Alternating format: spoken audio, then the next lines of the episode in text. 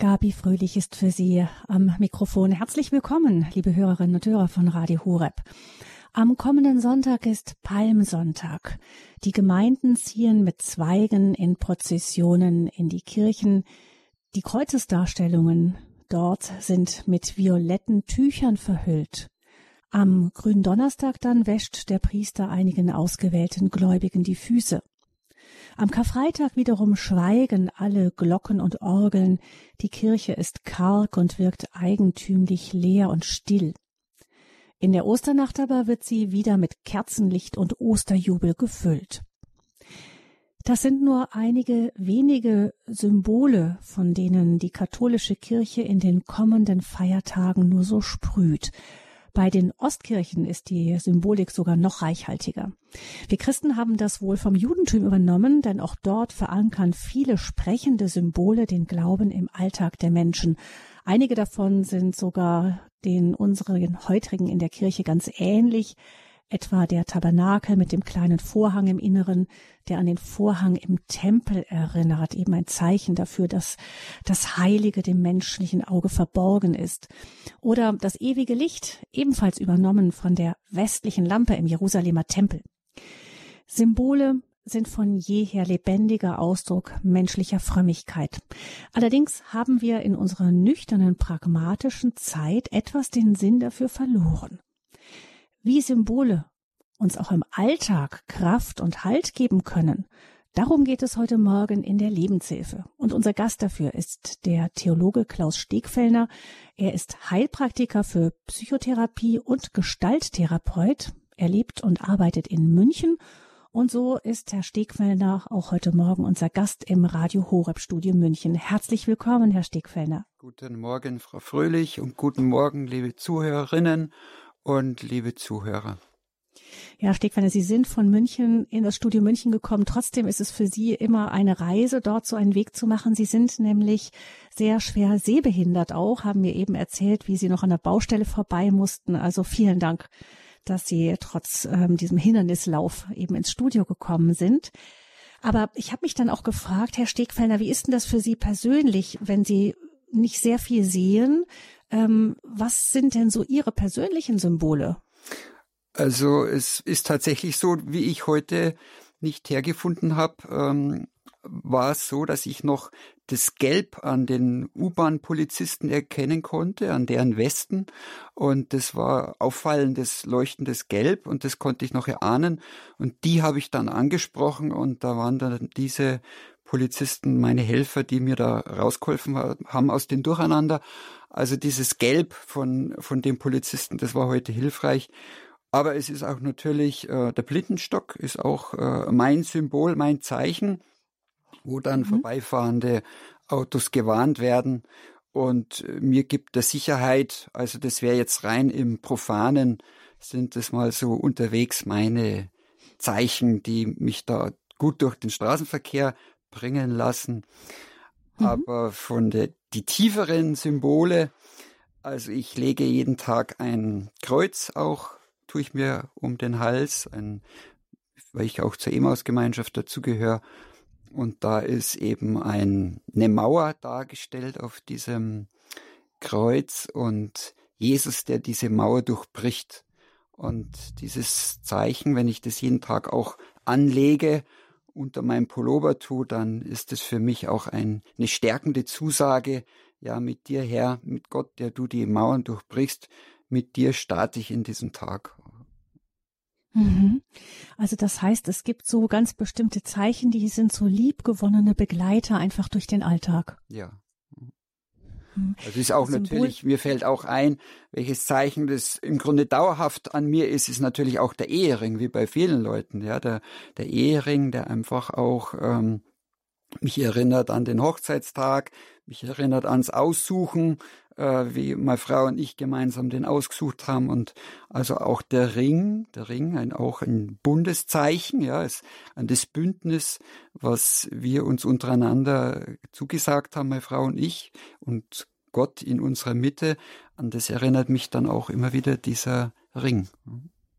Das heißt, diese Symbole, die Sie eben genannt haben, sind ja Symbole in zwei Richtungen. Auf der einen Seite bekennen wir als Christen etwas, wenn wir ein Kreuz umhängen. Nicht gut, Sie haben ja gesagt, unter dem Pulli, meines ist auch gerade unter dem Pulli, aber im Sommer so, da sieht man das durchaus auch. Auch der Ehering, der erinnert mich daran, dass ich einen Bund geschlossen habe und zeigt aber auch, meiner Umwelt, dass dieser Bund für mich mit einer anderen Person besteht. Ja, ja, schön, dass Sie das so sagen, weil tatsächlich bei mir wandert er manchmal deswegen unter den Pulli das Kreuz, weil ich will es auch nicht zu sehr auch zur Schau tragen. Wenn ich selber oft auch nicht so lebe, dann kenne ich das auch, naja, steck's doch lieber unter den Pulli.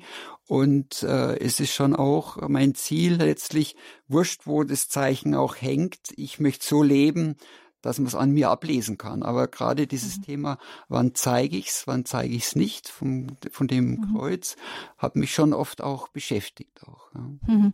Ich habe mich ähm, gestern erst mit unserem 13-jährigen äh, Sohn unterhalten der mir sagte, dass wenn er zu Freunden geht, er hat ja viele Freunde, die überhaupt nicht ähm, Kirchgänger sind oder irgendwie besonders gläubig sind und er dann dort zum Mittagessen geht und sagte, schwierig ist es dann beim Mittagessen, das Mittagsgebet vom Essen zu machen. Und ich war ganz erstaunt, dass er das wirklich auch so durchzog, auch in der Umgebung mit Kreuzzeichen mhm. und allem. Und er sagte dann auch, nein, Mama, also wenn ich das dann nicht mache, ähm, muss ich mich schon fragen, warum ich es nicht mache. Das muss ich schon durchhalten. Mhm. Schön. Also ich war wirklich, war wirklich erstaunt und auch beeindruckt, dass er wusste ich auch gar nicht so. Wir hatten da nicht groß drüber gesprochen, dass er das so ähm, auch in einer ähm, glaubensfremden Umgebung mhm. dann auch macht. Das heißt, da sieht man dann so ein Symbol äh, zu tragen oder auch zu äußern. Ähm, das erfordert manchmal schon auch äh, Mut. Ja. Mhm. Und auch das Kreuzzeichen, ja, das Kreuzzeichen übers Essen auch, ja. Oder mhm. das sich bekreuzigen ist ja auch ein Zeichen, äh, wo man an dieses, im Grunde ein Bekenntnis auch, ja. Hm, das ist das auf der einen Seite und in einer zunehmend ähm, Welt, die wenig damit anfangen kann, das nicht so kennt, eben erfordert es auch immer mehr, mehr äh, Mut und Kraft, das zu auch dabei zu bleiben.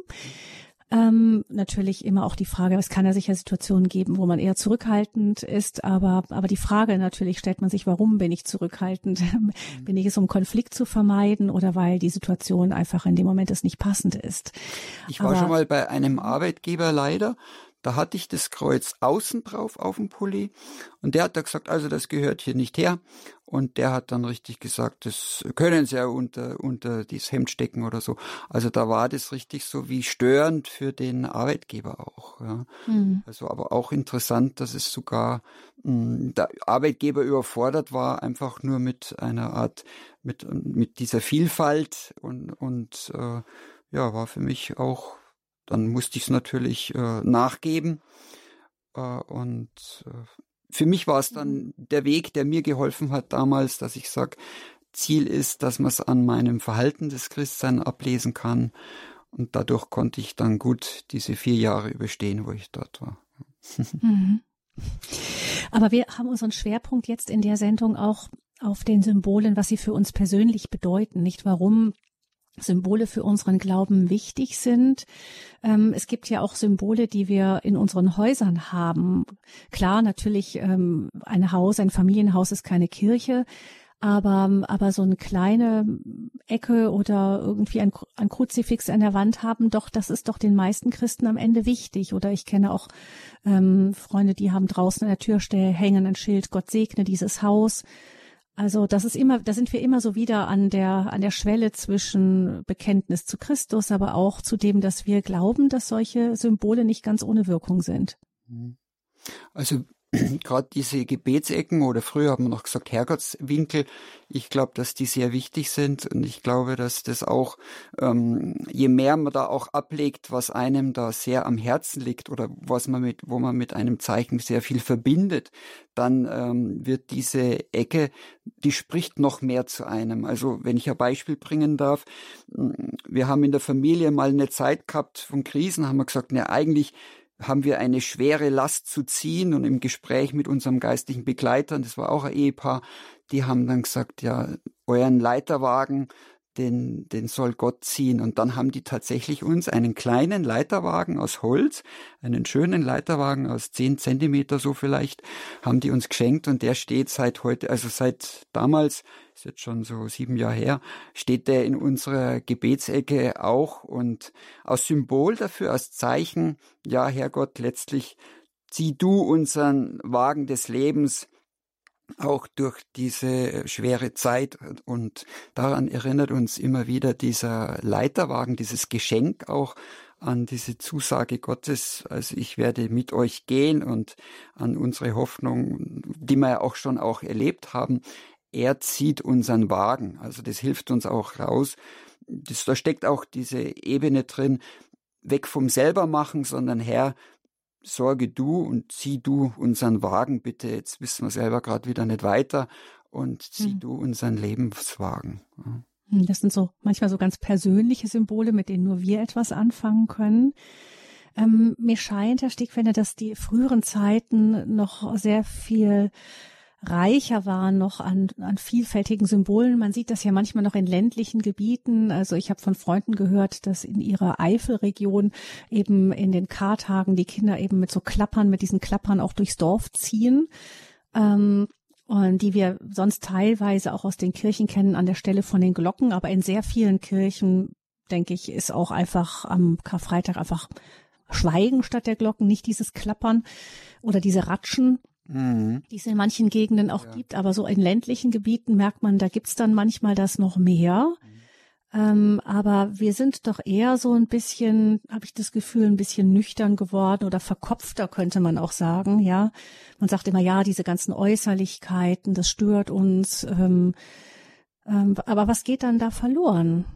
Also ich, äh, ich erlebe so, in, in guten Zeiten kann man eher sich auch fürs Nüchterne auch äh, sich dran freuen, dass es auch karg ist. Aber man hat so viel Lebendigkeit, die man auch äh, an den Tag leben kann äh, durch Ausflüge und durch äh, Unternehmungen, dass es einfach so viel äh, an, an Reichen im Außen ist.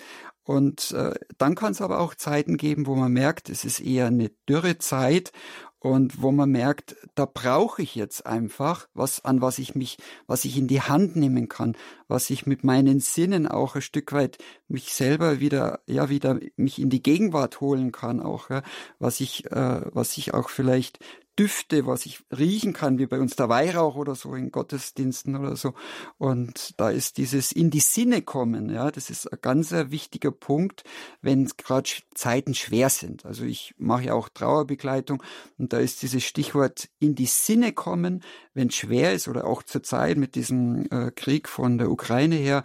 Also da hört man oft so zermürbende äh, Geschichten oder auch äh, äh, Informationen, wo man sagt, oh, jetzt muss ich aber auch wieder wirklich umswitchen, jetzt muss ich mich flüchten in, äh, in eine in eine heile Welt, wo einfach ein Marienbild beispielsweise mit kräftigen Bildern, Farben da ist, wo einfach auch Wolken drauf sind, die mir zeigen, es gibt auch die Heimat im Himmel, mit der ich mich jetzt wieder neu verbinden will, das holt mich raus aus diesem Grau, das mich anschleicht.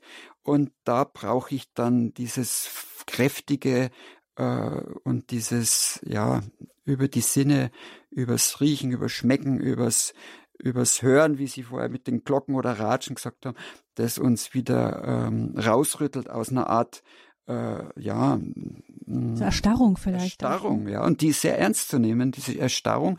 Also wenn man so schlimme Themen hat, das beschleicht einen, ja, und dann ist, helfen einen unsere Zeichen, helfen uns, dass man wieder rauskommt aus diesem, aus dieser Taubheit. Ja. Also sehr beliebtes Symbol, auch ähm, jetzt in einer säkularen Welt sind ja Kerzen. Also ich habe den Eindruck, dass die Menschen dann, wenn ähm, dass dieses Gefühl, eine Kerze anzuzünden, das ist ja so, ich mache ein kleines Licht in die Dunkelheit und die Kerze, das ist was anderes als ein elektrisches Licht. Das ist hat so, die brennt für sich, ne, und die verzehrt sich dabei, die hat was Wärmendes, irgendwie was Lebendiges. Mhm. Und das wird immer noch gern hergenommen, dass man sagt, man stellt an dem und dem Tag eine Kerze ins Fenster und drückt dadurch etwas aus. Ist das, Herr Stickfelder, vielleicht auch so ein Symbol, greift dann, wenn wir keine Worte mehr haben, wenn wir sprachlos sind? Also ich habe ja so mal gelesen, diese, dieses Wort Symbol ein sichtbares Zeichen für eine unsichtbare Wirklichkeit. Und ich glaube, dass das dann genau so ist, wie Sie sagen. Auch wenn ich da dran denke an diese Kerzen, die oft in, in, in, Gottes, in, in Gotteshäusern ist, wo man am Marienaltar werden Kerzen angezündet und da brennen, gerade am Viktualienmarkt, wo die Kirche ist, da sind immer ein Haufen Kerzen angezündet. Also das machen sehr viele Leute und, äh, und es ist so, man, man zündet eine Kerze an und die bleibt brennen, wenn ich wieder weggehe. Also als würde man sagen, ich, ich zünd für ein Anliegen oder für einen Menschen, der mir sehr am Herzen liegt, zünde ich jetzt ein Kerze, eine Kerze an, stell die quasi, stell dieses Anliegen, diesen Menschen ganz in die Nähe Gottes. Und wenn ich nach fünf Minuten wieder rausgehe aus dieser Kirche, die bleibt da weiterhin brennen. Und das ist auch ein Trost für den, der dann wieder weggeht. Und äh, ist ein sehr wertvolles Zeichen für viele Menschen. Ja. Also die, das Licht, das bleibt, das ich dort angezündet habe und brennt für mich stellvertretend weiter. Genau, das können wir ja viel auch in Heiligtümern und so, wo wo diese, wo diese Kerzen dann richtig ein Kerzenmeer sind. Wie ich erinnere mich in Lourdes, wenn man da hinfährt, da gibt's ja ganze, ganze große Abschnitte eines Parks inzwischen, die dafür, die dafür reserviert sind, dass man da seine Kerzen anzünden kann. Und es ist tröstend zu wissen, ich muss gehen, aber ja. ähm, das Licht bleibt für mich dort. Was mir noch einfällt, ist Kerzen, sicher zunächst was Profanes, wo Leute einfach sagen, ach, das hat eine schöne Atmosphäre, machen wir Candlelight Dinner oder so. Aber es ist schon auch diese Symbolik, also wir brauchen sie, um die Dunkelheit zu überwinden. Und also bei Stromausfall oder so würde man sagen, jetzt ist finster, jetzt zünden wir Kerze an. Also dieses, äh, das, das Licht, das wirklich auch gegen die Dunkelheit äh, äh, sich durchkämpft und uns wieder den nächsten Schritt helf, hilft zu finden in der Dunkelheit, ist im Grunde ein sehr ein, ein Grundsymbol für uns Menschen. Und darum ist auch dieses Licht, wie Sie eingangs gesagt haben, so dieses der Osterkerze so oder auch das Osterfeuer, dieses Licht. Darum beanspruchen wir auch, dass wir sagen, Christus ist unser Licht und äh, wir wollen dieses Licht dieses Zeichen, dieses heilige Zeichen von der Osterkerze, vom Osterfeuer, das wollen wir weitergeben auch. Und ich finde es ein beeindruckendes Zeichen, wo dann wirklich mh, hm, dann in dieser äh, morgendlichen Gottesdienstfeier, wo dann mh, hm, das, äh, die Osterkerze wird am Osterfeuer angezündet und dann äh, geht die Osterkerze, zieht ein und dann bekommen alle Gläubigen bekommen dann dieses Licht weitergereicht und so greift es um sich, ja. Und also das beeindruckt mich immer sehr, wie sehr dann plötzlich dieses Kerzenlicht um sich greift. Und also ich bin da sehr beeindruckt auch. Und man könnte auch sagen, ja, da ist auch ähm, das Symbol auch, äh, es wird lebendig, indem es geschieht, indem man sich mit diesem Symbol in Beziehung setzt, eben zu meinem Banknachbarn und ich gebe das empfangene Licht das ich empfangen habe, gebe ich an dich weiter. Und der Nächste macht's und ich gebe das von dir empfangene Licht wieder an den Nächsten weiter. Also Leben entzündet sich am Leben, könnte man da sagen, wird da einfach intuitiv, wird es dadurch äh, praktiziert. Also das heißt, es ist nicht nur was Starres, also nur ein Gegenstand, ein Symbol, sondern eben kann auch, es gibt ja symbolische Gesten auch. Ja, ja, genau. Hm. Also ein, eine symbolische Geste wäre auch dass man im Grunde, ähm, ich schenke jemanden eine Blume und mhm. äh, es ist zunächst das Symbol Blume, eine Tulpe in der Jahreszeit oder so, aber damit ist auch die Geste verbunden.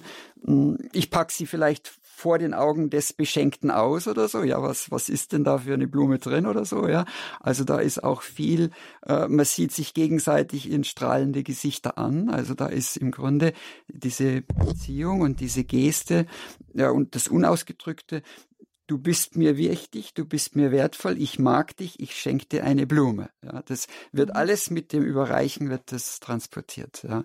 Mhm. Oder die Geste, ich habe es gehört, Papst Franziskus macht, glaube ich, öfters gerne einen Besuch bei äh, der Mutter Gottes und bring dir eine Blume, bring dir Blumen, ich glaube Rosen vorbei oder so, ja, weil er sagt, mhm. ach, da möchte ich sie kurz grüßen und schau mal bei ihr vorbei und und bitte sie dort um eine gute Reise oder um Segen.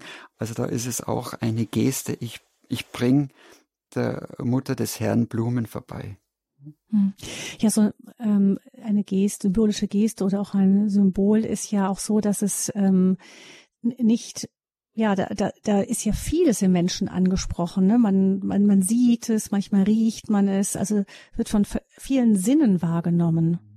Ja, und so reich ist, also dieses Leben ist so reich, dass es im Grunde, ähm, ja, wenn man sich dafür Zeit nimmt auch und dem auch, es, wenn man eine Geburtstagskarte kriegt, auch nicht gleich wieder wegwerft, sondern die ein Stück weit auch aufstellt und sich dran freut und auch diese, ja, diese Ebenen, die da, von wem habe ich denn die gleich wieder gekriegt, wann war denn das und, äh, und äh, wie, wie war das damals? Also, dass da plötzlich ganz viele Ebenen auch äh, wieder uns in die Erinnerung bringen und auch dadurch auch wieder in dieses Mentale reinbringen, auch eine mentale Übung ist. Das ist auch wichtig, dass es sowohl was ist fürs Gemüt, fürs Gefühl, also ein Symbol, aber auch fürs für den Verstand. Ja, also das Beispiel, dass ich am Kreuz jetzt, wenn dann Palmsonntag ist, am Palmzweig ans Kreuz hin hinmache. Ja, also das ist fürs Herz, möchte ich fürs Gefühl möchte ich, ich möchte da was Schönes auch vielleicht äh, in der Gebetsecke haben und so Palmkätzchenzweige, aber gleichzeitig für den Verstand. Ich weiß, mein Glaube sagt, das Kreuz ist nicht das letzte Wort der Marterpfahl, sondern das Kreuz ist das letzte äh, Wort ein blühender Lebensbaum. Ja, also das, da bin ich plötzlich im Verstand drin auch, dass ich es intuitiv erfasst habe, aber ich habe es dann auch mit dem Verstand nochmal ausgedrückt. Und darum bringe ich diesen blühenden Zweig an dieses Kreuz. Ja. In manchen ähm, Traditionen, Kulturen ist es ja so, dass auch in diese Symbole sehr viel Liebe reingelegt wird. Also wenn ich dran denke, jetzt bei uns in der Kirche ist natürlich auch irgendwie schon mal gut, ähm, aber da kommt man in die Kirche und kriegt dann aus dem großen Korb halt einen Buchsbaumzweig oder sowas ähnliches angeboten. Aber ich erinnere mich aus äh, dem Heiligen Land, da war es so, dass diese Palmzweige teilweise kunstvollst geflochten waren, mit Bändern geschmückt und so. Also die Menschen haben da richtig viel Zeit auch investiert, um diese Palmzweige schön zu gestalten. Also auch, vielleicht auch das etwas, was wir wieder ein bisschen mehr noch entdecken könnten.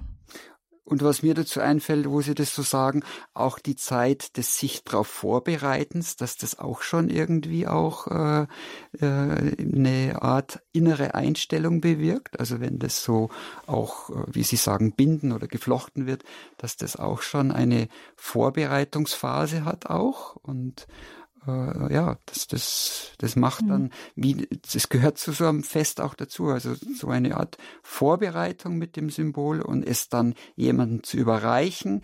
Das wäre dann so der Höhepunkt dieses Symbols, des Zeichens, aber dann auch noch, und dann darf es noch nachklingen, indem es bei mir, bei mir daheim noch einen Ehrenplatz kriegt. Also dann, mhm. und also die Osterkerze zum Beispiel, die kann man ja auch schön gestalten. Nicht? Man muss nicht nur diese kleine Kerze ähm, mit dem Plastikuntersatz aus der Kirche nehmen. Man kann ja durchaus auch seine Osterkerzen auch in Familie vorher gestalten und dann gemein und dann mitnehmen. Das, mhm, dann merkt man, dann ist auch für die Kinder zum Beispiel, gerade für Kinder sind Symbole ja auch ganz wichtig. Nicht die durchdringen den Glauben noch nicht so intellektuell, aber mhm.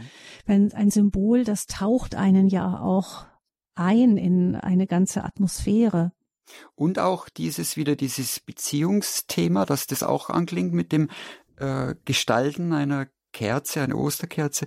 Im Grunde, ja, das hat man, man hat Freude gemacht, gehabt beim gemeinsamen, äh, ja, Ankleben dieser Wachstafeln oder Ausschneiden oder so. Und dadurch kommt auch, wenn man sie dann am Ostern anzündet, dann kommt auch, schwingt mit dieses Beziehungsgeschehen beim Herrichten. Und ja, stimmt, schön. Mhm. Noch eines, ähm, zu diesem ganzen Bereich fällt mir ein, ähm, Sie haben eben, Herr Stegfellner, gesagt, dass die, dass Sie die äh, Polizei an diesen gelben äh, Signalleuchten erkannt, äh, leuchtenden Westen erkannt haben. Das heißt, das ist sicher eines von Symbolen her. Man, man erkennt etwas schneller und so. Aber das ist ja so wie bei Verkehrsschildern auch so klar. Ich meine, natürlich steht da ein Symbol Verkehrs mit dem Verkehrsschild äh, Vorfahrtsstraße Symbol. Das sehe ich natürlich viel schneller, als wenn da nur ein Schild stünde mit dem Text Vorfahrtsstraße drauf. Mhm. Das heißt, ähm, Symbole springen auch in die Augen, aber das ist ja so eher wieder dieser praktisch pragmatische Teil. Wenn wir von religiösen Symbolen sprechen, dann meinen wir ja noch viel mehr. Ja, also diese diese verschiedenen Ebenen auch. Ja, also diese Ebenen, wenn ich sage, hm, diese Mehrdeutigkeit, aber dadurch haben Zeichen, heilige Zeichen haben mehrere Ebenen. Jetzt zum Beispiel das Brot. Ja, es ist die Ebene wunderbares Grundnahrungsmittel. Ja, das wäre so eine wertvolle Ebene. Ja, dann eine andere Ebene wäre und man kann es teilen. Und auch wenn, wenn fünf Leute da sitzen, dann kann man auch noch eine Scheibe Brot teilen oder so. Also auch schön, ist eine schöne Ebene des Teilens. Aber dann gibt es noch eine tiefere Ebene für uns Christen, dass wir sagen, ja, das Brot zu brechen verbindet uns mit der Gemeinschaft mit Jesus Christus und dann nochmal eine tiefere Ebene für uns Katholiken. Es ist die Gegenwart dann in der, bei der, noch der Konsekration, Konsekration des Priesters, dann ist es das Symbol, das heilige Zeichen für die Gegenwart Gottes, für die reale, wirkliche Gegenwart, dass er jetzt tatsächlich da ist, wenn die Menschen die Eucharistie feiern. Ja, und da sieht man, mhm. wie viele Ebenen einfach äh, so ein heiliges Zeichen auch hat. Und äh, dass man im Grunde, man könnte sagen, man wird von diesem alltäglichen Symbol Stück weit in den Himmel geführt und gleichzeitig gibt es oft auch Symbole, die uns vom Himmel her wieder uns ganz in den Alltag führen. Also es ist mhm. wirklich eine, also ich bin beeindruckt von unserem kostbaren, großartigen Gott, der so uns mit so einer Großartigkeit beschenkt auch. Ja. Mhm. Weil dadurch, wenn ich jetzt noch fertig sagen darf, dadurch mhm. wird eigentlich auch man könnte sagen, nichts mehr wird sagen, ah ja, das ist ja nur was Alltägliches. Oder man könnte sagen, ja, das ist ja nur das, äh, weil plötzlich ist alles, kann ineinander auch verwoben sein. Plötzlich kann das, das Alltäglichste, kann was Kostbares werden, weil es quasi in den Himmel hineinreicht aufgrund einer bestimmten Erfahrung, die man vom Herzen damit spürt. Hm.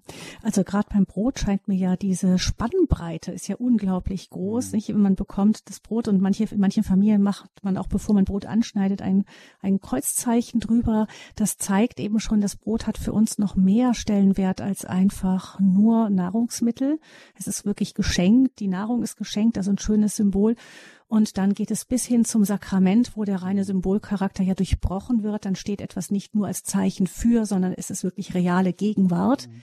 Das heißt, da ist ja eine unglaubliche Spannbreite. Also ähm, immer auch schön, wenn wir uns die vor Augen halten. Ich denke daran, gut, wenn ich jetzt sehr oft das Brot schon geschnitten bekomme und dann ähm, und dann in die Tiefkühltruhe tue, um es dann scheibchenweise aufzutauen, fällt das oft schon wieder weg, nicht dieser Gedanke. Also wir müssen schon gucken, worum wir vielleicht auch noch mal kämpfen, um es, ähm, um die ganzen Symbol Symbole nicht uns so wegnehmen zu lassen. Nämlich, Herr Stegfellner, die gerade jetzt, wenn wir an Ostern denken oder an Weihnachten, da ist das ja oft alles längst losgelöst, nicht? Selbst der Osterhase oder das Ei, die ja ursprünglich heidnische Symbole haben, dann trotzdem noch einen christlichen Gehalt, eben in der Fruchtbarkeit, in mhm. dem Symbolen für Leben. Mhm. Aber sie sind inzwischen komplett losgekoppelt. Wir kriegen ja die Ostereier schon lange vor Ostern. Wir haben auch ähm, die Weihnachtsbäume und Weihnachtsmusik lange vor Weihnachten.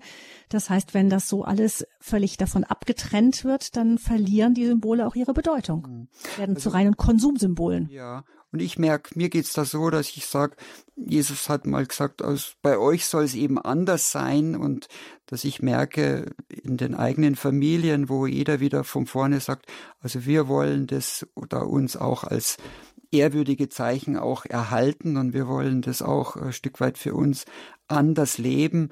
Dort wird es auch wieder weitergegeben, auch so wie Sie es vorher eingangs auch erzählt haben von dem Tischgebet Ihren Sohns, Ihres Sohnes oder so auch. Ja. Mhm. Wir, auch wir in der Familie ringen darum. Also da, da gibt es das schon, dass man dann sagt, ja, jetzt warten wir noch. Gut, jetzt werden die Kinder älter, 14 und 17, mhm. jetzt sind sie disziplinierter, aber wie sie noch kleiner waren, dann zu sagen, nee, den Osterhasen, das gibt's an Ostern oder da warten wir, äh, bis wirklich Ostern da ist und, und dann geht's auch irgendwie in Fleisch und Blut über auch. Mhm. Symbole als ähm, kraftvoller Anker für einen starken Glauben. Das ist unser Thema hier in der Lebenshilfesendung mit dem Theologen, Heilpraktiker und Gestalttherapeuten Klaus Stegfellner. Sie, liebe Hörerinnen und Hörer, haben bestimmt auch in Ihren Familien Symbole, die Ihnen lieb geworden sind und die Ihnen mehr sind als einfach nur so eine Alltagsroutine-Geste.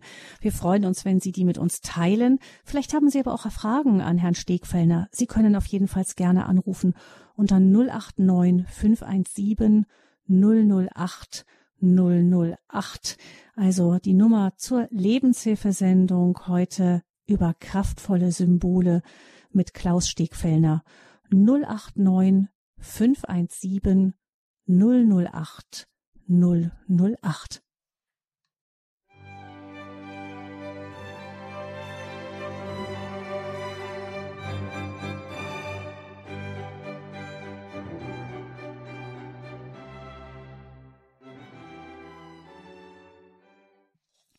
Sie hören die Lebenshilfe bei Radio Horeb. Es geht um Symbole, kraftvolle Symbole als Anker für einen starken Glauben. Unser Gast im Studio München ist der Theologe, Heilpraktiker und Gestalttherapeut Klaus Stegfellner und die Nummer zur Sendung 089 517 008 008. Wir haben Sie gefragt, was Ihre persönlichen wichtigen Symbole sind oder aber ob Sie Fragen haben an Klaus Stegfellner. Sie können gerne anrufen. Herr Wein ist der Erste. Er ruft uns an aus München. Grüß Sie, Herr Wein.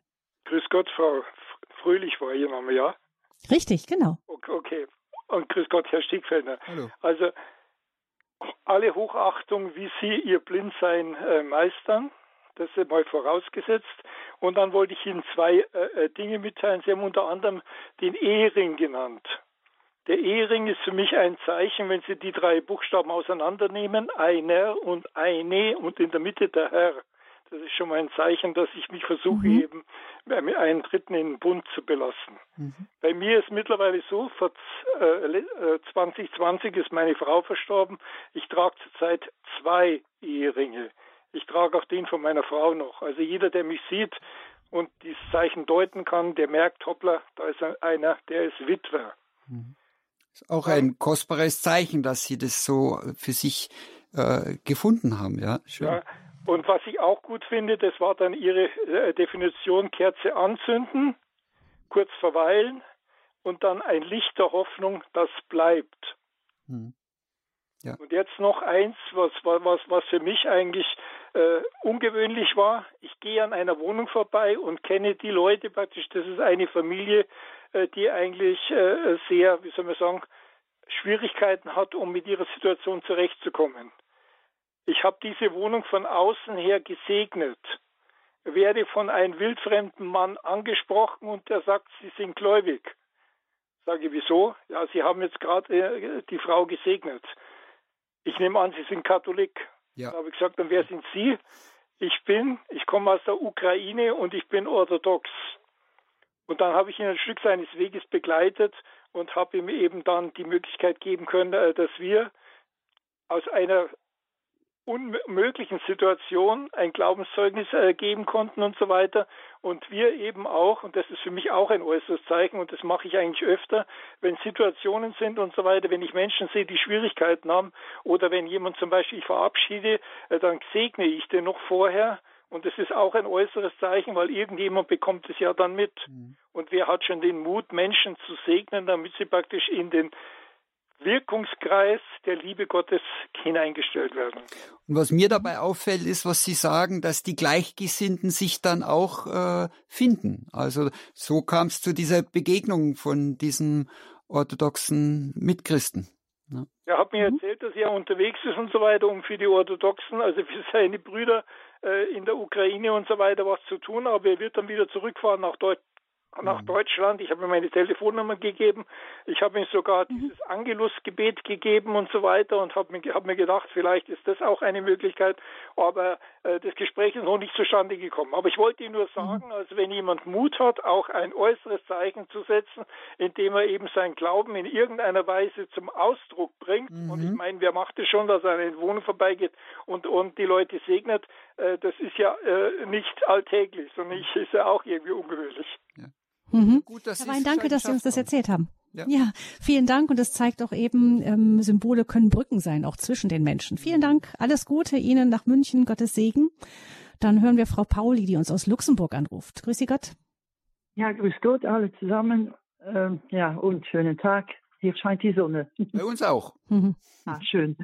Äh, ich habe eine Frage äh, wegen des Friedenszeichens, das überall gebraucht wird Symbol des, des Friedens und so. Ähm, ich persönlich mag das überhaupt nicht, aber es geht ja nicht um meine persönliche Meinung. Ich finde es einfach nicht richtig, denn dieses Friedenszeichen zeigt das Kreuz mit herabhängenden Armen. Und das Friedenszeichen wird auch ähm, also bei christlichen ähm, Vorführungen und Sendungen wird das immer wieder gebraucht und das ist ja das Friedenszeichen. Ähm, äh, ich weiß jetzt nicht, wie Sie dazu denken oder ob das richtig ist, was ich dabei empfinde. Ich empfinde einfach, dass das nicht äh, christlich ist. Man sollte es umdrehen, hm. sodass wir nach ja. oben schauen.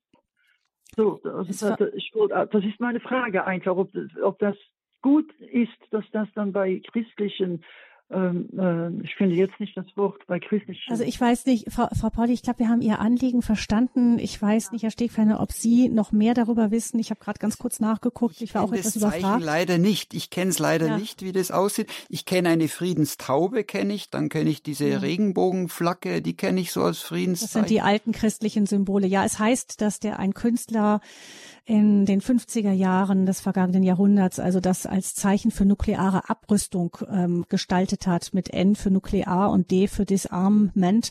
Also der hat sich vielleicht möglicherweise, sicher weiß man es natürlich nicht, nicht viel dabei gedacht. Ähm, zumindest ist das die offizielle Leseart, was hinter dem Symbol steckt. Ja, ist die Frage natürlich, Frau Pauli, kann man sicher in den Raum stellen, ob das, äh, ob wir nicht als Christen noch andere Friedenssymbole haben, wie solche, die Herr Stegfellner eben genannt hat, die auch nicht falsch interpretierbar sind. Mhm. Ja. Also aber vielleicht das als Brücke zu der Frage, Herr Stegfellner, eben zu gucken, manchmal verwenden wir auch etwas kritiklos irgendwelche Symbole und ähm, die sind halt gerade so in Mode in oder so. Aber manchmal lohnt es sich schon mal nachzugucken, was steckt denn eigentlich dahinter. Ja, also da war ja auch schrecklich, war vor einer Zeit mal, plötzlich war bei Jugendlichen in, also wirklich bei, auf dem Kindergartenalter war das Symbol des Totenkopfes in. Ja, mhm. also mhm. so eine irrsinnige, äh, verrückte, äh, verquerte äh, Symbolik. Also da gibt's schon Symbole, die man auch wirklich äh, ein Stück weit äh, fragen kann, nee, also das kann es nicht sein oder ja, da gab, geht in eine falsche einen ganzen Babyausstatter mit sehr düsteren Symbolen, ja. der, der das richtig sich zur Masche gemacht hatte. Ja, ist natürlich die Frage, ob man dem Säugling schon gleich mit einem Totenkopf mhm. ähm, ausstatten sollte. Ja, genau, da ist ja, mhm. was mir noch einfällt, ist, dass natürlich es auch Symbole dürfen auch immer, die laufen dann noch oft durch die Hände der Künstler, die dann oft sehr extrovertiert noch ihr eigenen Splin draus machen. Also wichtig ist mir, dass man im Grunde bei den Zeichen, die einfach äh, für einen selber auch, die einen ansprechen sollen, dass man da wirklich die nimmt, die einem selber auch gut tut und bei denen dann auch bleibt. Auch. Mhm. Ja, vielen Dank, Frau Pauli, für Ihren Einruf, Einwurf. Alles Gute nach Luxemburg. Frau Strobel ruft uns jetzt an aus Regensburg. Ich grüße Sie. Einen wunderschönen guten Morgen. Ich wollte mich da einmischen, weil ich habe einen Brauch, der unbekannt ist oder ziemlich unbekannt und ich kenne den seit meiner Kindheit. Und ich lege auch ganz großen Wert, meine ich, wenn ein Kind christlich erzogen werden soll, dann hat es alle diese Bräuche, nötig, die auch Sie ja schon zum großen Teil genannt haben, äh, weil man ohne das als Kind wohl nicht so richtig hineinwächst. Es ist also für Kinder sehr hilfreich, wenn man als Eltern sehr auf diese ganzen Bräuche schaut. Jetzt unter der Voraussetzung, dass die Fastenzeit eben nicht mit Ostereiern stattfindet, äh, wie es bei uns so üblich ist. Es gab immer am Letare-Sonntag süße Letare-Brezen geht zurück äh, nach, also es gibt zweierlei äh, Richtungen, die ich so ein bisschen kenne. Die eine, dass die Klöster an der Donau in der Fastenzeit am Fastensonntag ihren Kirchbesuchern früher eine Breze mit nach Haus gegeben haben, denn die mussten ja früher nüchtern kommen, damit sie kommunizieren konnten und hatten dann oft einen weiten Weg wieder in den Bayerischen Wald zurück und da bekamen sie eine Breze aus Wasser und Mehl. Ganz harmlos, also ganz einfach. Die Brezenform, aber die hat mit, dem, mit der Gebetshaltung der Büßer zu tun, die also mhm. vor der Brust die Arme ja, überkreuzen. Das ich auch noch nicht, ja. Mhm. Und äh, am Letare-Sonntag aber wurden diese Brezen mit Zuckerguss bestrichen. Mhm weil mhm. da Mitfasten ist und weil das der Sonntag ist mit der Brotvermehrung und weil das äh, einfach diese Hoffnung, es, es überwiegt immer wieder die positive Seite, nicht das Fasten. Das fand ich als Kind schon toll und habe es bis heute durchgehalten. Jedes Jahr gibt es diese Letare-Brezen. Also weil Sie ich das gerade sagen, es war äh, genau dieses, dies, in dieser Fastenzeit hat unsere Nachbarin uns auch beschenkt mit so kleinen vier, wir sind vier Leute, mit vier kleinen Letare-Brezen, habe ich vorher auch nicht gekannt. Und zwar das, da hat's einen großen Forsythienzweig gehabt, der hat auch geblüht vor einer guten Woche. Und da hat sie vier so kleine hingebunden und hat uns da auch beschenkt. Und Letare heißt ja Freuden, ja, und von dem her haben sie, haben, hat meine Nachbarin uns da große Freude gemacht oder einfach eine schöne Freude ja. gemacht. Die gehören mit bunten Bändern an Zweige. Ja, genau, so haben die das gemacht. Und ich habe es gelesen, bei den Evangelischen ist es auch der Brauch, äh, die haben jetzt das bisschen anders verortet, aber die sagen dann auch noch, die drei Löcher der Breze deuten auf die Dreifaltigkeit hin. Mhm. Äh, und da ist auch im üblich, dass man die an drei Zweige hängt und dass man die verschenkt. Mhm. Mhm. Dankeschön. Ja, für die Dankeschön, Frau Strobel. Da haben Sie sich ja manchen von uns bereichert mit einem weiteren Symbol, das wir so noch gar nicht kannten für den äh, Tag Letare. Vielleicht können wir an der Stelle kurz einwerfen, noch Herr Stegfellner, auch der Rhythmus im Jahr, ne, sehr voller, voller Symbole. Und ähm, was mir auch immer wieder auffällt, ist, dass die Fastenzeit ist ja durchaus auch außerhalb von christlichen ähm, Kreisen üblich, dass man mal eine Zeit lang auf etwas verzichtet. Ich kenne ja durchaus viele Leute, die mit Kirche überhaupt nichts am Hut haben und trotzdem in der Fastenzeit irgend auf irgendetwas verzichten. Aber ich denke, der große Unterschied ist, ist, dass als Christen oder als Katholiken sagen wir ja immer, der Sonntag ist davon ausgenommen. Das ist ja auch ein Symbol. Es geht uns nicht um jetzt nur um Gesundheit, wenn das auch vielleicht mal ein angenehmer Nebeneffekt ist. Aber der Sonntag ist auch das ein Symbol, ein Zeichen, immer ein kleines Ostern. Und das bleibt auch in der Fastenzeit. Ja, und mir geht's da auch äh, darum, in dieser Fastenzeit auch die Freude an Gott, dass die immer so zentral ist, dass die, die Freude an Gott, die Freude am Glauben, dass das das Zentrale ist. Und mh, hm, was nützt es, wenn ich quasi irgendwie mich da äh, selber äh, wodurch quäle und vielleicht insgeheim hoffe, dann mag mich Gott lieber oder so. Das wäre äh, falsches, äh, nicht äh, zielführendes Denken, sondern letztlich wir sind beschenkt durch unseren großartigen Gott und in Jesus Christus obendrein und da darf die Freude darf schon das Zentrale sein auch. Mhm. Gut, dann hören wir als nächstes Frau Beer, die uns aus dem Elstal erreicht hat. Frau Beer, wir freuen Hallo. Uns auf Ihren Beitrag. Ja, guten Morgen. Also, ich wollte mich auch zuerst einmal bedanken für die wunderschöne Aus Beschreibung der Symbolik. Ich sehe das auch so als Geschenk an. Und ähm, ich melde mich deswegen, weil ich Religionslehrerin bin und ich wollte gerne von einer Erfahrung erzählen. Da hat man ja sowieso immer mit den äh, Symbolen zu tun, natürlich. Und eine Geschichte war im letzten Jahr vor Ostern. Äh, vor den Osterferien mache ich es normalerweise so, dass ich im Rallyraum alles für das Abendmahl richte und dann halten wir das mit den Kindern. Und äh, bis die Kinder kommen, ist es fertig gerichtet und alles ähm, vorbereitet.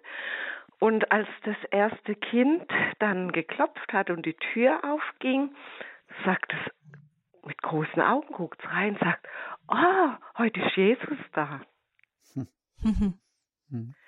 Und dachte, ja, für die Kinder ist nochmal die Symbolik so viel, er hat äh, so eine andere äh, Präsenz hinter äh, jedem äh, bisschen, was sie sehen. Und äh, sie haben so eine äh, Klarheit dann in ihrer Reinheit, es zu verstehen. Und für mich war das äh, so beispielgebend, weil die Kinder das oft so gleich erfühlen, aber es nicht sagen, aber sie tauchen da ein. Das ist dieses Intuitive, gell, wo die genau. einfach vom Gemüt äh, wird's voll verstanden, vom Herzen wird's verstanden. Ganz genau. Sie haben nicht den Verstand, der im Weg ist. Sie sehen es einfach und haben die Präsenz äh, sofort erfasst. Und ich bin so froh, dass wir die Symbole haben und dass wir halt unsere Sinne haben, mit denen wir sie so wahrnehmen können. Also da fällt mir jetzt noch was dazu ein, weil Sie das so auch sagen. Also ich glaube auch, wenn Sie das auch mit viel Liebe vorbereitet haben, so hört sich's für mich an, und dass eben letztlich Gott ist die Liebe und die ist dann wieder auch so spürbar für die Kinder. Also da, mhm, ist, da war auch scheinbar ihre Liebe mit dabei und das hat, haben die Kinder auch wieder spüren dürfen. Es noch ja, und für für mich war es so schön, dass es gleich kam und gesagt hat, oh, Jesus ist da.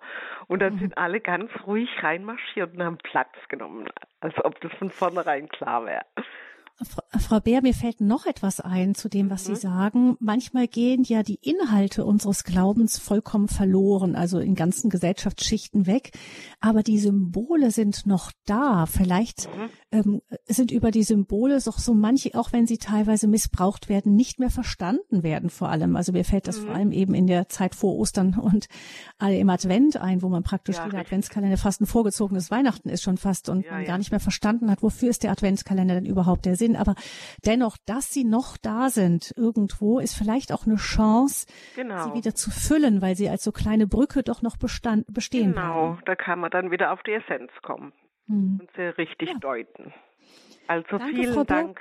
Vielen Dank für Ihren wunderschönen Beitrag. Es hat mich so beschenkt. Und alles Gute. Vielen Ihnen auch alles. Danke, dass Sie dazu beigetragen haben, Frau Bär. Alles Gute. Als nächstes aus Frankfurt hören wir Frau Lehmann, die ich herzlich begrüße. Ja, ähm, ich durfte vor einigen Tagen in so eine philippinische Messe hineinstolpern und da war trotz allem so eine Freude zu spüren. Und ähm, ja, also die manchmal. Also trotz allem meinen Sie trotz der Fastenzeit, oder? Ja, und den Weltereignissen. Weltereignissen und so. Mhm, mhm, mhm. Ja, also ähm, äh, der kleine Sascha aus der Ukraine am Waldrand mit seinem Fußball ist ähm, also auch noch Autist und so. Also Kinder kriegen das dann ähm, äh, mit dem Ball natürlich rund. Nein, ich komme zu meiner Frage, ähm, die, ähm, die eigentlich, ich habe schon öfter gehört, dass die Symbole ja das Unsichtbare äh, sichtbar machen und dass Resurrectio verbunden ist eigentlich auch mit so einem verschwommenen Sehen.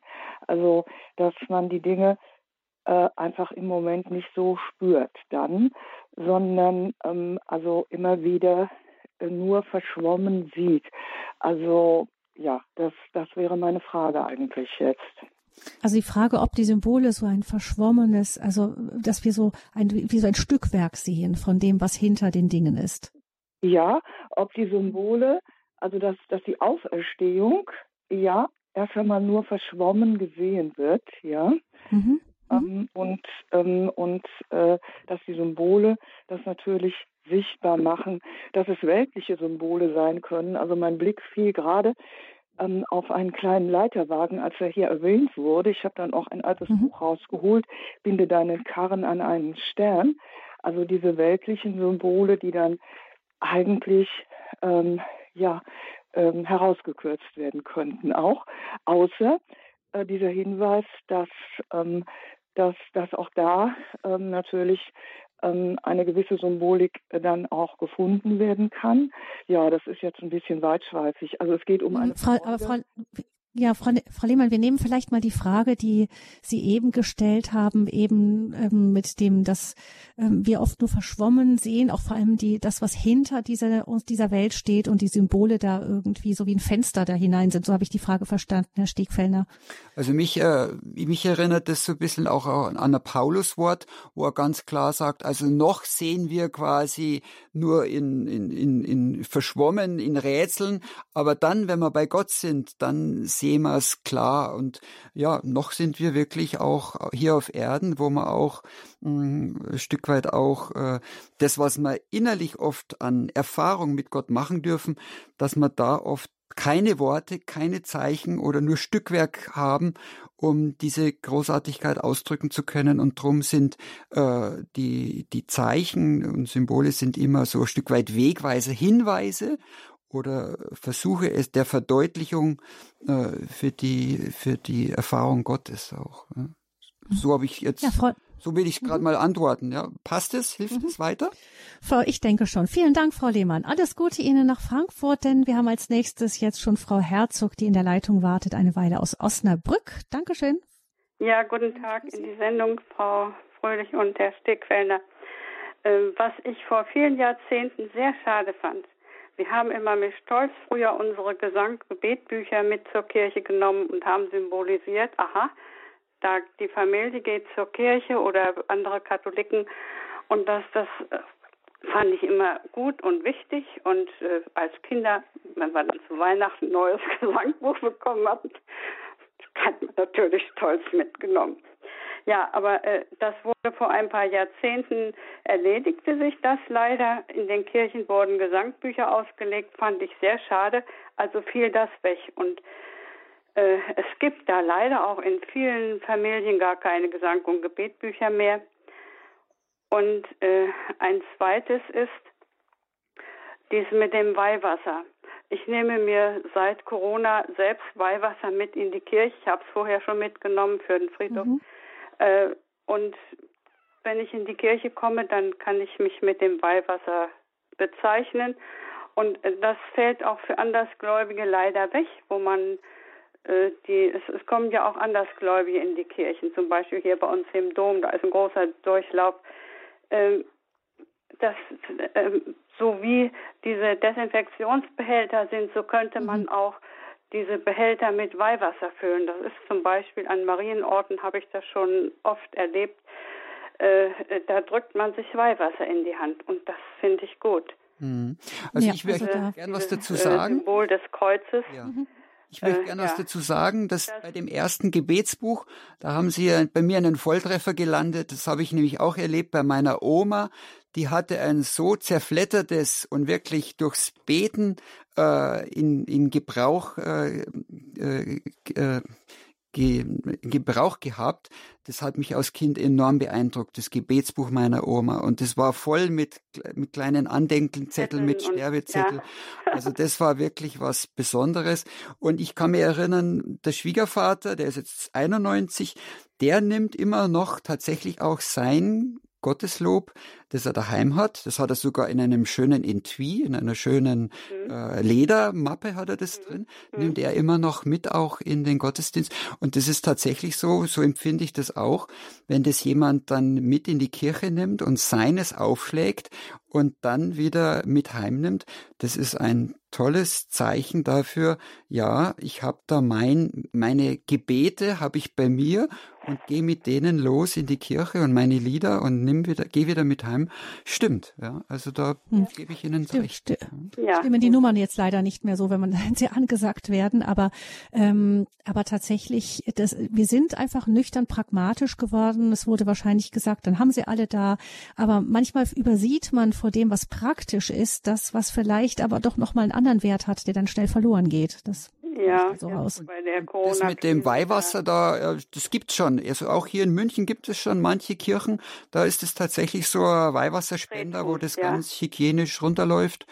Ja. Äh, wichtig finde ich noch zu erwähnen, dass dieses Weihwasser ein, uns an die Taufe erinnert, weil wir es heute genau. ja gerade von Zeichen und Symbolen haben. Mhm. Und es erinnert uns an die Taufe und äh, das ist noch, also es gibt schon diese, diese, diese Spender, die ja, das dann aber, runterlaufen ja, lassen. Es gibt immer Neusegen. Nicht? Bitte? Ja, mhm. Es gibt immer Neusegen und man kann das aussprühen für die armen Seelen, was auch ganz wichtig ist. Ja, und so, ich höre gerade, und ihren, es gibt immer auch den je eigenen Zugang, wo man sagt, und mit diesem Zeichen kann ich persönlich ganz besonders viel anfangen oder mit diesem Zeichen dieses Weihwassers verbinde ich nochmal eine besondere, äh, einen besonderen Aspekt, so wie Sie gerade sagen, äh, es versprengen für die armen Seelen oder so. Auch das hat alles Platz vor den Augen unseres großen Herrn. Ja, danke schön, Frau Herzog, dafür, dass Sie diese beiden Punkte noch mit eingebracht haben. Also ich gestehe, ich, ich bin da ganz bei Ihnen auch. Mich ärgert das immer, dass man in den Kirchen offensichtlich, ähm, also auf diese leibliche Hygiene können wir äh, nicht verzichten, aber für das andere, da fehlt uns einfach die Fantasie oft, wie Frau Herzog sagte. Man hätte es doch ganz locker einfach ersetzen können durch auch so einen ähnlichen ähm, Sensorenspender, wo man einfach nur die Hand drunter hält und damit, das ist natürlich dann das, wenn wir dir als Kirche natürlich sagen, ach, darauf kann man verzichten, das ist eigentlich egal Fall. Ähm, da gibt's schon Verschiebungen, würde ich sagen, Herr Stegfellner. Und ich muss, ich sage auch, mich hat das auch geärgert, dass da so, so, dass die Gemeinden oft, Sie sagen, es gibt Gemeinden, in denen das der Fall ist, aber ich kenne sehr, sehr viele Gemeinden, wo man einfach das weggestrichen hat und man sich tatsächlich fragen muss, ähm, ob wir überhaupt noch einen Sinn dafür haben, für auch die Sakramentalien, die es ja auch gibt, für reine Symbole, Zeichen. Ähm, die Erinnerung an die Taufe. Vermutlich geht zuerst das Bewusstsein dafür verloren, was es überhaupt ist, und dann hinterher kommt sowas wie Corona und dann streicht man es einfach und sagt ersatzlos und sagt, ach, das können wir gerade lassen. Ich bin da zuversichtlicher. Ich glaube, dass das auch wieder kommt. Ich glaube sogar, dass auch wieder der Friedensgruß kommt. Vorher hat man ja auch eine mhm. Dame, die vom Friedenszeichen gesprochen hat. Ich glaube, dass das wieder kommen wird. Dieses, auch dieses, ja. Wir hoffen es schwer. Vielen herzlichen Dank, äh, Frau Herzog, für Ihre Beiträge. Ich möchte zum Schluss dieser Sendung noch mal ganz kurz mit Ihnen, Herr Stegfellner, gucken auch auf ähm, ähm, Zeichen, Symbole, mit denen wir unseren Tag strukturieren können. Das machen uns die Mönche ja vor mhm. im Familienleben. Und da, das klagen auch Psychologen also immer wieder drüber, dass das auch für Kinder fehlt, halt so ein Rhythmus, ein klarer Rhythmus. Man, man ufert aus ins, ähm, in, in die tiefe Nacht hinein. Dann morgens wird, äh, schläft man ewig aus. Jedem sei es gegönnt, ähm, ab und zu mal. Aber wenn das so ein Standard wird und der ganze Tag so zerfließt wie ein Pfannkuchen, möchte ich mal sagen, ähm, dann ist natürlich die Frage, ob wir nicht auch da einfach verloren haben, dass auch ähm, der, der Tag uns seine Zeichen gibt und es gut ist, da im Rhythmus mitzugehen. Also der, der, auch der Radio Horeb hat ja auch das Stundenbuch und das Stundengebet, also dieses Tagzeitengebet. Und also ich habe auch in der Vorbereitung eben gefunden von einem äh, Stundenbuch, das der Pater Kentenich in Dachau auch äh, extra äh, gedichtet hat und Gebete erstellt hat, wo es ihm wichtig war, alle drei Stunden immer wieder äh, innehalten zu können im, in einem Tag, in 24 Stunden und die, die Symbolik des Null Uhr, wo ein neuer Tag losgeht, aufgreift. Und er nimmt es dann her für die Verkündigung. Dann um drei Uhr in der Früh, wieder drei Stunden später, nimmt es her für die Geburt, wo er die meditiert. Und dann morgen, wieder morgen, auch Zeitpunkt der Rettung. Also ein Morgen ist auch symbolisch biblisch immer das Motiv der Rettung. Da nimmt er das her, da meditiert er auch Jesus in Nazareth, wo er einfach seinen Eltern treu ist und mitarbeitet, wahrscheinlich als Tischler. Ähm, da könnte man sagen, das Symbol des Tisches, äh, wo die Leute, wo die Familie frühstückt und beieinander ist. Dann geht er weiter am Vormittag, gibt, hält er wieder inne um neun und sagt, ja, da ist auch wieder eine Gebetszeit mit dem Symbol, er will wie ein Gefäß sein, oder auch Maria nennt er da, wie ein Gefäß soll sie sein und durch, wo der Heilige Geist wieder neu füllt, auch uns Menschen füllt. Dann geht er auf mittags um zwölf, wo er sagt, ja, mittags um zwölf kann man innehalten wie in Bethanien, wie da, wo Jesus bei Maria und Martha ist. Und man kann diesen symbolischen Ort Bethanien, kann man sagen, ja, jetzt ruhe ich bei dir bisschen aus an der Mittagszeit und nachmittags um drei denkt er natürlich an Golgotha, an dieses Sterben, wo er sagt, ja, Maria hält unterm Kreuz aus. Und abends zur Vesper um 18 Uhr, da sagt er, ja, da ist der Abendmahlsaal, auch der Pfingstsaal, an den will er erinnern. Und er bringt das Symbol des Auges, wo man sagt, es, es soll ein Auge, ein Glaubensauge soll in uns da sein, wo wir mit mit dem Glauben heraus auf die Dinge sehen und mit letztlich mit seinen barmherzigen Augen auf die Welt sehen. Und darum bringt er das Symbol des väterlichen Auges. Und abends um neun, zur Komplett, wenn der Tag komplett ist, da bringt er nochmal das Symbol des himmlischen Jerusalems. Also der Tag ist vorbei und es ist, es ist jetzt ein Stück weit so der tröstliche Ausblick es wartet auf uns noch der Himmel, es wartet auf uns das himmlische Jerusalem, das ja auch in der Offenbarung 21 äh, ja mit Gold sich vorgestellt wird. Also da kommt ein bisschen ins Träumen. Es kommt Gott wieder, der alles neu machen wird. Das ist so seine Hoffnung, Abend um 21 Uhr. Also ich unterstreiche das sehr, dass dieses Tagzeitengebet, dass das wirklich auch nochmal die Tagesuhrzeit hat nochmals symbolische Aussage. Und nochmal Bibelstellen haben nochmal eine symbolische Aussage und Kraft. Mhm. Ähm, sicher ähm, drei Uhr morgens, sechs Uhr morgens und so weiter, ähm, nicht für jeden machbar. Aber ähm, ein Gebet, das wir als Familien eigentlich auch schön noch mit einführen können, wenn man denn um die Uhrzeiten zusammen ist, ist das Angelusgebet. Hm. Um zwölf, ja.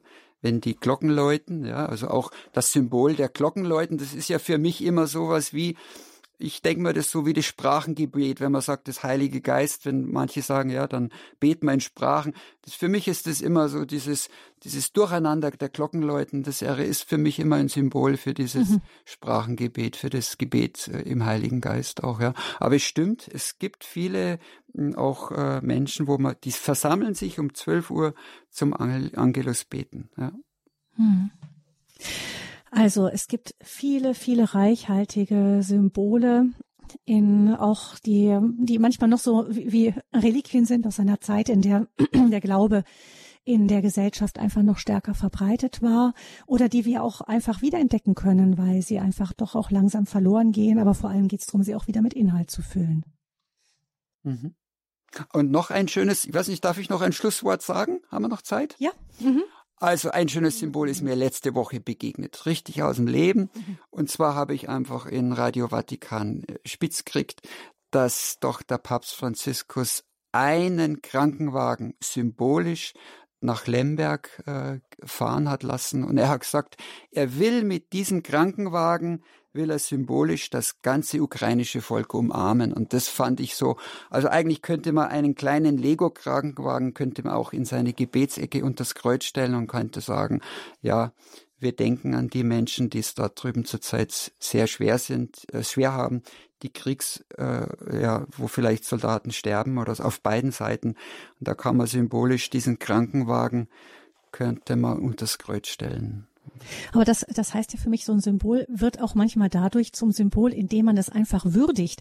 Der Papst hätte ja auch einfach so einen Krankenwagen nach Lemberg mhm. schicken können. Aber ja. dadurch, dass er ihm diese Bedeutung gegeben ja. hat, dadurch hat es ja nochmal eine, eine ganz, ganz andere äh, ja, bekommt ja völlig eine ganz neue Dimension rein. Also manchmal können wir irgendwelche Gesten, die wir vielleicht machen, wenn wir merken, dass wir da Liebe reinstecken, es vielleicht bewusst machen, ja. ähm, Klar, man kann natürlich auch Kindern beibringen, ein Geschenk einfach sorgfältig auszupacken und nicht einfach nur es zu zerreißen und das alles in den Müll, ähm, sondern, ähm, sondern einfach indem man den Dingen, es hängt auch von uns ab, wie sehr wir diese Symbole verkosten oder überhaupt den unseren Gesten eine, eine Symbolkraft geben. Und da ist es auch ein, letztlich ein Reifungsweg, wo wir ein Leben lang auch Lernende sind und immer wieder tiefer Dinge auch verstehen dürfen auch und immer tiefer auch entdecken dürfen auch. Hm.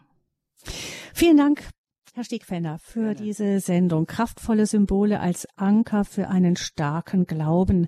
Diese Sendung können Sie gerne nachhören in unserer Mediathek bei Radio Horeb im Podcast unter der Rubrik ähm, Leben in Beziehungen. Unter der Lebenshilfe können Sie diese Sendung dann in Kürze auch gerne nachhören. Vielen herzlichen Dank auch für die vielen Hörerinnen und Hörer, die angerufen haben und unsere Sendung bereichert haben durch ihre Beiträge. Dankeschön dafür. Gerne noch hier an dieser Stelle ein Hinweis auf die morgige Lebenshilfe. Alles hat seine Zeit. Mit Geduld zu mehr Lebensfülle ist dann unser Thema und da wird die Logo- und Traumatherapeutin Sonja Theresia Hoffmann unser Gast sein. Ich danke Ihnen fürs Zuhören, wünsche Ihnen noch allen einen gesegneten Tag, bedanke mich auch bei all denjenigen, die uns durch ihre Spenden unterstützen und eben mit ihren Spendensendungen wie diese hier möglich machen. Vielen herzlichen Dank, ein großes Vergelt's Gott, sagt Gabi Fröhlich.